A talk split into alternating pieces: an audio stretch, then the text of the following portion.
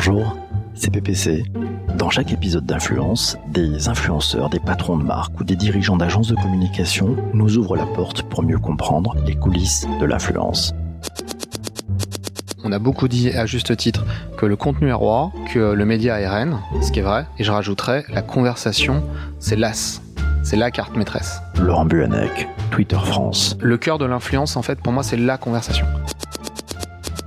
Je connais Laurent Boanec depuis fin 2013. C'était au moment de son arrivée chez Twitter France. Aujourd'hui, Laurent est directeur général adjoint de la filière française du réseau social où la conversation est vraiment publique et permet aux journalistes et influenceurs de sentir le pouls de l'actualité et des tendances à venir. Rencontre avec l'un des dirigeants probablement le mieux placé pour nous parler d'influence digitale. Je suis Laurent Buanec, je suis directeur général adjoint de Twitter France et vive la Bretagne, hashtag BZH. Laurent, comment définis-tu l'influence L'influence, en fait, c'est euh, la capacité qu'on peut avoir à bouger les lignes, en bien ou en mal, à changer les comportements et la perception, que ce soit euh, vis-à-vis d'une personne ou vis-à-vis d'une marque, par exemple. Quelle relation as-tu avec le monde de l'influence? Oh là là là, c'est toute une histoire. En fait, il y a très très longtemps, tant que je travaillais côté agence, j'ai travaillé à monter des dispositifs avec euh, des influenceurs. Et en fait, certains me qualifiaient moi-même d'influenceur. Parce que figure-toi, PPC, que euh, je, je, rédigeais notamment sur un blog qui s'appelait Adverblog, qui était un des blogs les plus puissants dans le monde sur le marketing. J'en savais rien du tout en fait. Moi j'écrivais sur le blog et euh, j'ai appris un jour il y a Edge que le truc était super puissant. Et d'ailleurs il y a peut-être déjà là quelque chose d'un truc quoi, c'est qu'on est influent parfois sans le savoir et c'est très bien comme ça. C'est même souvent souvent mieux. J'ai eu un compte Instagram avec plus de 400 000 followers euh, à un moment où il y avait pas beaucoup de Français qui, qui étaient dessus. Pourtant j'étais pas influent, j'étais populaire. Et c'est déjà une notion qui m'est chère c'est la nuance qu'il peut y avoir et la différence qu'il peut y avoir entre popularité et influence. C'est pas la même chose et bien souvent on les confond, ce qui est un tort. Ça peut être le cas d'ailleurs côté marque, côté agence. Je sais pas s'ils le font exprès ou pas de confondre popularité et influence, mais en tout cas ça aboutit à quelque chose aujourd'hui qui n'est pas des plus positifs. Et après, professionnellement, du coup, bah ouais, j'ai eu travaillé avec des équipes où on a mis en place des dispositifs avec des blogueurs. Il y avait déjà de l'influence marketing, soit des billets sponsors, que ce soit des RP. Et aujourd'hui, tu influences qui? Si seulement je pouvais essayer d'influencer mes enfants, pour commencer. Sûrement très bateau, mais voilà, tout parent est un influenceur. Après, moi, j'ai la, la, conviction, là, pareil, ça peut paraître un peu, un peu bullshit, désolé, mais, euh, mais que potentiellement, on peut tous être influenceurs. Ça, euh, je vais parler de ce que je connais, à savoir Twitter. Il y a tous les jours, on voit des gens qui ne sont pas beaucoup suivis, mais qui vont avoir euh, le bon mot, la bonne opinion. Euh, il va leur arriver un truc incroyable, ils vont le relater, et puis voilà, ça va être euh, partagé. Parfois, ça va bouger les lignes. Chez Twitter, on est assez aligné là-dessus sur le fait qu'aujourd'hui, l'influence, elle est d'ailleurs beaucoup plus collective qu'individuelle.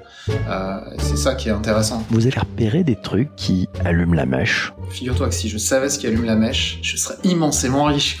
Je pense que tout le monde cherche ça en fait, à comprendre ce qui allume la mèche. Il n'y a pas de recette miracle mais en revanche, il y a les bonnes conditions. La mèche, euh, métaphore du feu, etc. Il faut au moins trois conditions pour créer un feu. Il faut arriver à créer euh, le bon environnement, et ça, ça c'est absolument fondamental, je pense, côté justement agence et annonceur, c'est d'arriver à comprendre ça. C'est de créer en fait ces conditions pour qu'effectivement euh, la flamme apparaisse. C'est pas garanti, mais déjà au moins t'as créé les conditions. Il y a un faux semblant, un fantasme total autour de l'influence sur justement cette fameuse allumer la mèche, qui serait quelque chose de simple, facile, peu coûteux. C'est tout le fantasme qui est autour de l'influence. Depuis janvier 2019, tu as épinglé sur ton compte Twitter quelque chose au sujet de l'influence. Qu'est-ce que c'est et pourquoi? En fait, c'est arrivé à un moment où euh, trop c'est trop quoi. Je voyais passer dans ma timeline sur Twitter euh, plein de, de cas de justement ces dérives côté euh, des influenceurs ou des soi-disant influenceurs. Et au bout d'un moment, je me suis dit, il y en a marre, je vais créer un moment, donc faire une collection de tweets qui relatent justement ces différentes dérives, juste pour se rendre compte en fait de l'importance que ça commence à prendre. Ce moment, je l'ai intégré d'ailleurs dans un thread, dans une série tweet. L'idée, ça serait trop facile d'enfoncer des portes ouvertes et simplement taper sur quelques individus. Il y a des questions un moment de responsabilité, que ce soit côté annonceur, côté agence et côté plateforme. Vraiment par rapport aux bonnes intentions qui étaient euh, là dès le départ, aujourd'hui, quand on regarde ces dérives que j'ai euh, mis dans, dans ce moment, on est en train de passer complètement à côté, de tuer un peu la poule aux d'or pour certains, je pense. Chez Twitter, on a, une fois plus, on est plus sur les micro-influenceurs. C'est-à-dire que Déjà, il faut arriver à distinguer. Euh, il y a des stars de l'influence, des gens, d'ailleurs que ce soit des gens célèbres, des ou des célébrités ou d'autres qui ont une forme d'influence. Il y a des gens dont c'est devenu le métier, ça aussi c'est toujours quelque chose d'assez étonnant, je trouve. Quand on demande tu fais quoi dans la vie, je suis influenceur. Influenceur, c'est un métier selon toi? Je peux me faire que des copains, mais mais non pour moi c'est pas un métier quoi. On peut être influent à certains moments de sa vie. Après quand ça devient un business, ça devient plus compliqué quoi. C'est justement là où je pense que les, les, marques doivent être vigilantes. Je crois beaucoup dans l'approche qui reste l'approche RP sur le long terme d'arriver à identifier des gens qui effectivement exercent une influence sur des communautés précises, dont on comprend pourquoi ils ont cette influence-là, d'arriver à travailler de façon proche, étroite, sur du long terme. Je trouve que ça a une, vraie vertu, mais ça nécessite là encore justement des efforts. Ça se fait pas tout seul, mais ça vaut le coup. Quand tu parles des influenceurs qui pour certains en font leur métier et qui sont rémunérés pour ça, est-ce que tu penses que c'est l'argent qui tue l'authenticité? Non, alors je ne veux pas rentrer justement dans le, cliché de l'argent c'est ça, ça. Enfin, tout travail mérite salaire. Il y a des gens qu'on considère comme des, euh, influenceurs qui euh, travaillent euh, des heures et des heures entières par jour là-dessus, qui produisent du contenu de qualité, qui, etc. Moi, j'ai aucun problème à ce que il y ait un modèle économique derrière à partir du moment où il est transparent justement. À partir du moment aussi où il se base quand même sur certaines valeurs. J'aime beaucoup l'histoire, le, parcours de Jérôme Jarre parce que voilà quelqu'un qui euh, justement sur un modèle plus euh, ancien euh, a réussi en fait à monter une communauté absolument considérable de gens très captifs, très engagés avec ses contenus. Et il s'est posé la question, il s'est dit ouais mais justement si cette influence elle est là, à quoi elle pourrait servir d'autre? À quoi elle pourrait servir d'autre il a réussi à mobiliser plein de gens au bénéfice de grandes causes, aussi bien euh, la Somalie, les Rohingyas, ce genre de choses. Et euh, là, pareil, on est en dehors du social media, on n'est pas uniquement dans des mots, dans des photos, on est dans de l'action, on est dans la création d'hôpitaux, etc., etc. Et qu'est-ce que recherchent les entreprises, les agences chez les influenceurs selon toi? Il y en a beaucoup qui recherchent le Konami Code. Je sais pas si tu vois ce que c'est le Konami Code. Code Konami, c'est un code triche qui, qui date d'il y a très longtemps hein, sur une vieille Nintendo. Tu faisais euh, droite droite gauche gauche etc. AB et soit ça t'ouvrait des montres, ça donnait des choses, etc. Et en fait, il y a ce fantasme euh, qu'ont beaucoup d'annonceurs de se dire euh, avec l'influence, à bas prix, je vais avoir des retombées absolument dingues. Plutôt que de payer un spot télé, plutôt que de payer de la prod, plutôt que de payer des campagnes sur Twitter, ce genre de choses. Là, d'un coup, j'ai des gens qui euh, vont gratuitement, enfin ou quasi gratuitement, à moindre coût, euh, me générer énormément, énormément de retombées. C'est absolument la mauvaise approche. C'est tout ce qu'il faut pas faire. Certains ont été un peu biberonnés à ça, jouent ce jeu-là, côté influenceur, et même pire, t'as du coup aussi beaucoup de gens sur le marché qui ont créé des solutions qui n'en sont pas justement, qui ne solutionnent rien du tout, et qui euh, industrialisent un peu euh, ce, côté-là. On est, on est dans du média, faut arrêter de parler. On n'est plus dans l'influence et ce que la promesse initiale de l'influence. On est dans du pur média, quoi. On est sur des gens qui sont des simples hommes ou femmes sandwich, et c'est un intérêt quand même qui est somme très limité. On n'est plus du tout dans cette parole authentique, on n'est plus du tout dans cette recommandation, cette prescription. On n'est plus dans ce côté euh, spontané qu'on peut avoir et qui fait que ça a de la valeur et qu'on écoute ce que les gens disent. On dit souvent que ce n'est pas la taille qui compte en matière d'influence. Es-tu d'accord avec ça? Et à quoi peut-on mesurer l'influence selon toi? Alors ça, c'est euh, fondamental. Alors du coup, la réponse est oui, je suis euh, d'accord, c'est pas la taille qui compte, euh, puisque on a ça, ça va être repris ce truc-là. ça va être coupé, ça va... Non, non, absolument pas. non, alors, concernant les tailles de communauté, comme je disais, popularité veut pas forcément dire influence. Parfois, c'est le cas. Hein. Si tu prends Rihanna, il est évident qu'elle est très populaire, qu'elle a sur ses comptes sur Twitter ou ailleurs euh, qu'elle est énormément suivie. Et en plus de ça, bah oui, elle a une influence sur euh, la société, sur différents secteurs, pour sa propre marque. Parfois, ça peut être le cas. Mais il y a plein d'autres fois c'est pas le cas. On a le cas sur une autre plateforme d'une personne qui avait plus de 2 millions, je crois, d'abonnés, qui a essayé de faire des t-shirts, elle en a vendu 36. Après, je sais pas sur son contenu, je remets pas ça en cause. C'est très bien, elle a réussi à créer une communauté. reste à savoir d'ailleurs si elle est réelle ou pas. Parce que ça, c'est le gros sujet aussi. C'est, en fait, l'influence, elle est quand même absolument parasitée par tout ce marché obscur des euh, faux followers, euh, des faux commentaires. On est quand même sur quelque chose d'assez artificiel. J'ai du mal, moi vraiment, là je, je renvoie la question, je suis preneur d'avis, de, savoir si tout ça est euh, vraiment part d'une naïveté totale ou si vraiment tout le monde ferme les yeux euh, là-dessus euh, et s'en contente. En tout cas, chez Twitter, on s'en contente pas. On fait régulièrement ce que, alors c'est pas nous qui donnons le terme, c'est euh, les utilisateurs parlent de purge. D'un point de vue mécanique, c'est un peu ça, ceci dit, c'est-à-dire qu'effectivement, on arrive à identifier des comptes qui sont faux, des bots, etc. On les enlève des comptes, qui sont pas adressés publicitairement, etc., etc. Et au bout d'un moment, on les sollicite, s'il y a rien, on les enlève. Et ça, c'est toujours un moment magique. Par exemple, certains influenceurs experts du marketing, je ne les citerai pas, comprennent pas que pour le coup, c'est parce qu'en fait leur, leur base était pourrie. Ils devraient plutôt faire profil bas Il y en a qui nous disent mais je comprends pas, j'ai perdu la moitié de mes followers, c'est un scandale, etc., etc. Alors qu'il y en a qui ont des bases très saines et qui pour le coup euh, ne perdent quasiment personne. Quoi. Keith Sweet, qui a été le directeur marketing de Unilever euh, Global pendant pendant beaucoup d'années, qui a été élu par Forbes plusieurs années d'affilée euh, directeur marketing, enfin CMO le plus influent de la planète, c'est pas rien. Quand il parle solution, on l'écoute. 2016, au Cannes Lions, il dit un truc du genre l'avenir des marques passe par trois choses, dont l'influence. il place vraiment l'influence et les influenceurs au cœur de l'avenir marques. Deux ans après, c'est quand même court, il tweet euh, et il dit euh, c'est devenu quelque chose de catastrophique, il en va de la réputation des marques, il faut faire très attention, le système s'est retourné quoi, en l'espace de deux ans. C'est pas être alarmiste quoi, que dire qu'à un moment euh, il y a quand même des dérives et qu'on doit tous faire attention. Nous ça nous fait plaisir quand Monsieur Kisweed tweet qu'il est très satisfait des efforts que fait Twitter à en permanence justement bah, enlever ses, ses, faux followers et avoir une base saine avec qui justement on peut échanger. Tout à l'heure tu me demandais par rapport à la taille, on a tous les jours sur Twitter des exemples incroyables de gens qui sont très peu suivis et dont le, contenu est énormément partagé. On a le cas de Billy euh, aux États-Unis qui avait 23 followers sur son compte, qui a tweeté que la boutique de donuts que venait de voir son père, bah il y avait personne à la boutique. Puis euh, Twitter a fait son effet, quoi, effet boule de neige, tout le monde en a parlé, etc. En l'espace de deux jours, ils étaient sold out, euh, ils ont fait la une des journaux télé, etc., etc. Quand la machine elle s'emballe comme ça, c'est absolument incroyable. Et là-dessus, il n'y a pas de recette idéale. On est, si ce n'est peut-être, comme je disais tout à l'heure, sur quelques éléments constituants. On est euh, par exemple dans l'émotion. C'est quelque chose qui euh, qui pas inutile.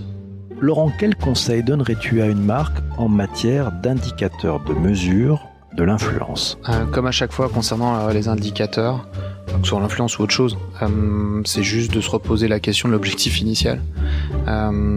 Souvent, pareil en matière d'influence derrière, systématiquement, sans s'être vraiment posé la question, on va mesurer les taux d'engagement, ce genre de choses. Ça dépend sur quel type de, campagne on est, comment bouger les lignes et le curseur en termes de perception ou euh, voire même sur de l'acte d'achat euh, ou autre chose. Ça serait d'arriver à mesurer plutôt ça. Quoi. Ce qui est pas simple, évidemment, c'est tellement plus simple de regarder les vanity metrics et de savoir combien de, gens ont appuyé sans même faire gaffe euh, sur un, bouton cœur. Mais néanmoins, c'est de voir derrière comment une, campagne a pu, faire bouger les lignes. Maintenant, je comprends bien qu'il y a des KPI immédiats et qu'il faut, toute chose étant égale par ailleurs, il faut pouvoir comparer les différents leviers et différents touchpoints. Donc à minima, ok, il peut y avoir euh, ceci, mais idéalement c'est d'arriver à aller mesurer sur bah, derrière ce type de campagne. Est-ce que ça a généré plus de conversations? Est-ce que ces conversations sont plus positives qu'avant? Ce genre de choses. Il y a des marques avec qui on travaille qui font ça et, euh, ça les intéresse et elles ont raison de s'y intéresser parce que sur du long terme, tu construis aussi euh, ta réputation comme ça. Et puis j'ai envie de dire idéalement, là c'est le Graal. T'espères ne jamais avoir à, le savoir comme KPI. Et c'est le jour où il arrive quelque chose à ta marque, savoir si tu as justement des gens qui sont influents auprès de ta marque, avec qui tu as l'habitude d'échanger, de travailler autre, s'ils sont fidèles et s'ils vont prendre euh, la défense de, ta marque. J'ai euh, en tête quelques cas euh, qui ont pu exercer ça, et là, là tu dis qu'effectivement toute ta stratégie d'influence, elle fonctionne tes ambassadeurs prennent la parole en ton nom, c'est gagné. Ça veut dire que c'est du temps long C'est du temps extrêmement long. On n'est pas dans le Konami Code, suffit pas de, de se dire tiens je fais une, influence marketing, je mets un petit billet sur la table et puis euh, ça va fonctionner euh, aussi vite euh, déclenché, aussi vite terminé. c'est on construit rien avec ces, ces choses-là. Donc donc ouais c'est du temps long. c'est quoi la meilleure façon de jouer la carte de l'influence sur Twitter? C'est d'avoir en fait les, euh, de bien comprendre les usages. Ça commence toujours pareil. Enfin, ça fait euh, pas mal d'années euh, que je travaille sur ce type de sujet. Sans piternel, en fait, chose qui revient, c'est l'écoute. Au point d'ailleurs, parfois, enfin, entre nous, je me rends compte qu'il y a des mots on veut plus les utiliser parce qu'on a l'impression qu'ils sont sales tellement on les a tellement redits et redits, etc. Honnêtement, je pense qu'il faut pas hésiter à les redire parce qu'ils restent vrais pour bien utiliser Twitter et l'influence qui peut naître sur Twitter ou comment accompagner cette influence-là, ça commence par écouter. C'est-à-dire savoir exactement qui on veut écouter. On a la chance d'être une plateforme publique, conversationnelle. Tous les jours, il y a des, millions de conversations qui ont lieu, qui peuvent être des signaux faibles. Et du coup, c'est d'arriver avec les bons outils et les bonnes compétences, les bonnes personnes, les bonnes ressources, d'arriver en fait à extraire, à comprendre, à avoir ce fameux social insight toutes les marques ces dernières années qui ont réussi à, justement craquer ce social insight sur Twitter ont toutes généré des campagnes qui ont à minima euh, gagné euh, des prix, mais surtout euh, ont réussi pareil à déclencher soit de l'usage, soit de l'achat. Une étude de Cision sur le rôle des influenceurs sur les réseaux sociaux auprès des consommateurs titrait à chaque réseau social sa population.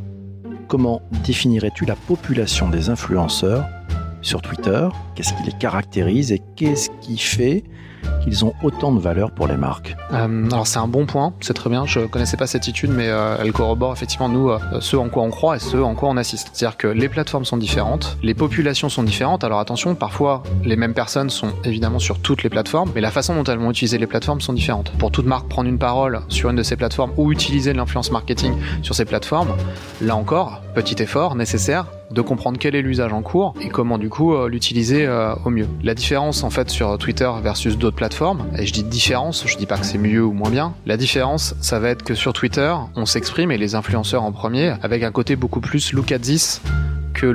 Donc en gros, euh, euh, je vais exprimer quelque chose par rapport à ce que je pense, donner une opinion, relater euh, un événement que je suis en train de vivre, versus d'autres plateformes où on va plus parler de soi. Donc déjà, ça fait une nuance. Donc il y a un côté très, pour le coup, authentique, parfois même très cru sur Twitter, où on va être un peu sans flot semblant. On est moins dans un côté artificiel ou superficiel qu'il peut y avoir sur, sur d'autres plateformes. Ça, ça peut avoir de la valeur pour les marques qui sont en recherche justement de vrai parler, d'authenticité. Les, les, gens vont être moins dans l'apparat sur, sur Twitter. Ça donne des opportunités. voilà, termes d'expression de, marque. Vous avez une parfaite maîtrise de toute la, donnée, toute la data autour des conversations publiques sur Twitter, avec plusieurs années de recul. Est-ce que vous avez observé des patterns qui permettent de dire, tiens, cette personne, elle est bien partie pour devenir un influenceur? Nous, en tant que tel, pas forcément. Après, il y a plein d'instituts de, recherche qui utilisent notre data. On travaille euh, d'ailleurs avec, euh, pareil, pas mal d'universités, MIT euh, Co, qui justement vont utiliser voilà, ce, ce type d'expression, les conversations, essayer de, de, comprendre un peu comment ça se passe. Derrière, est-ce qu'ils arrivent à mesurer la capacité de quelqu'un à devenir un influenceur? Pour le coup, non. Il n'y a rien d'écrit là-dessus. Il n'y a pas quelque chose qui fait qu'il y a une route toute tracée il y a quand même euh, en, permanence euh, un, des points d'interrogation et, euh, et c'est ce qui fait justement la magie de la chose. Si tu avais une question à poser à un influenceur, T'aimerais lui demander quoi? Il y a quoi après? Je comprends le côté euh, pareil très court-termiste et euh, certains auraient tort de, se priver d'en profiter, mais derrière il y a quoi? Et quand tu regarderas derrière, il y a quoi? Une fois de plus, c'est terrible ce, terme influence et ce terme influenceur où on met tout et n'importe quoi. Et en fait, je pense que mon vrai propos, même pour revenir sur euh, le tweet que tu évoquais, en ayant travaillé avec des influenceurs, des leaders d'opinion, enfin je sais pas comment les appeler, et des gens qui une fois de plus méritent parce qu'ils passent du temps, ils sont vraiment connectés avec leur communauté et ils sont sincères dans leur démarche. Je pense à eux en fait quand euh, au bout d'un moment où j'explose entre guillemets et j'en ai marre de voir les dérives de certaines personnes qui font absolument tout et n'importe quoi, hein, alimentées par euh, marques et, agences. Je pense aussi à eux qui euh, font vraiment un, vrai boulot et qui sont mis dans le même sac en fait que les autres quoi. Ça, ça m'énerve parce qu'il y a tout un tas et attention, ils sont nombreux. Hein. C'est pas juste à la marge deux trois petits rigolos, petites rigolotes qui qui font des choses pas très intéressantes. Il y a quand même des gens qui sont ultra puissants d'un point de vue Vanity Metrics et ils sont nombreux à faire n'importe quoi. Moi, je m'inquiète juste de ce côté un peu idiocratie, hein, de, ce côté euh, modèle. Si c'est ça les nouveaux modèles, euh, ça m'inquiète un peu. Mais pour aller vraiment dans la démarche vraiment du, euh, du mec qui se plaint, c'est pas, c'est pas uniquement que les influenceurs, quoi. C'est-à-dire que là, mon focus c'est celui-ci. Évidemment, il suffit d'allumer sa télé en de journée et, de regarder ce qui se passe sur certaines chaînes et de se dire que c'est pas mieux loti et bien pire. Soyons, soyons vigilants. Alors, c'est quoi pour toi le futur de l'influence? Et après. Euh, on est en train d'aller tellement loin dans le n'importe quoi que euh, à un moment il y aura, on va rétablir les, choses à leur, à leur, juste place. Ça prend du temps. J'ai hâte qu'on y arrive. Il y, aura un peu plus de, de légitimité et d'équité sur euh, les gens qui méritent. Mériter, ça veut dire soit parce que tu passes du temps, tu travailles vraiment volontairement, soit tu mérites parce que tu es euh, dans une vraie sincérité par rapport aux gens que tu influences et tu as, conscience de cette responsabilité-là. C'est ça pour moi qui compte. Donc je veux croire qu'à un moment on va revenir à ces fondamentaux. Ceci dit, j'ai bon espoir qu'on commence à s'en diriger parce qu'il commence à y avoir pas mal de marques qui commencent à ouvrir les yeux et on le sait, hein, c'est les marques qui dictent. Hein. Derrière, c'est elles qui fournissent les agences. Hein. donc euh, j'ai bon espoir quand même que euh, qu'on en prend le chemin. Donc les plus influents sont les marques. Sur les influenceurs, ce qui est intéressant, c'est qu'une marque peut avoir de l'influence. Beaucoup de marques sont de plus en plus engagées sur tout ce qui est euh, quête de sens, purpose marketing ou autre, et, et, certaines marques, je pense, ont une fonction dans la société et notamment sur le, bien-être de, de, la société. Pas toutes. Il y en a qui s'y essayent. Il y a intérêt à avoir la légitimité et l'historique derrière des preuves. Et pour toutes celles qui ont engagé depuis très longtemps, je pense à des marques comme Patagonia ou autres, ah oui, elles sont, euh, elles participent, c'est pas les seules, mais elles influencent. Ça c'est vrai. Et ce qui est intéressant, c'est qu'au-delà des marques, il y a plein de catégories d'influenceurs. Je pense par exemple aux, dirigeants de société, et leurs dirigeants qui les incarnent parfois, quand on voit toute la démarche qu'Emmanuel Faber a démarré avec Danone, c'est pas anecdotique. Et oui, euh, ces grands patrons euh, ont de l'influence, Stéphane Richard et d'autres, ils ont de l'influence. L'étape d'après, ce sont aussi les employés. L'employé advocacy, euh, c'est pas nouveau. Ça revêt une importance vraiment très concrète en ce moment. D'ailleurs, de plus en plus de marques utilisent Twitter à ces, à ces fins-là. Orange, je citais Stéphane Richard, le fait très très bien. La SNCF, regarde, exemple. Il y a eu ce tweet il y a quelques mois d'un conducteur de train de TGV qui a expliqué dans un thread exactement dans le détail ce qui s'était passé et expliqué un peu que oui, il reconnaissait que c'était euh, gênant, qu'il y avait eu un retard de je sais plus combien d'heures, un pépin et un retard de je sais pas combien d'heures, que oui, du coup, les gens sont en droit de se plaindre, que, enfin, c'est dommage, le service n'a pas été rendu, certes, mais derrière, il donne un peu toutes les coulisses de ce qui s'est passé étape par étape. C'est absolument édifiant, c'est euh, fascinant, c'est très bien écrit, c'est plutôt drôle, c'est très instructif, et ça fait énormément de bien à la marque. Et on a là un employé de la SNCF qui fait énormément de bien à la réputation euh, de la marque. C'est un influenceur. Cet épisode vous a plu? Vous avez envie d'aller plus loin pour mieux comprendre l'influence digitale, voici quatre choses toutes simples que vous pouvez faire. D'abord, vous abonner sur votre plateforme de podcast préférée. Ensuite, partagez cet épisode sur vos réseaux sociaux. C'est facile et c'est prévu dans votre application de podcast. Juste après, parlez-en autour de vous, auprès de personnes que vous appréciez, lors d'une discussion, mais aussi autour de la machine à café, autour d'un repas ou un apéro. Enfin, si vous êtes sur iTunes, laissez un chouette commentaire et 5 étoiles. Oui, 5 étoiles pour encourager l'artiste. Merci par avance pour votre soutien. À très vite.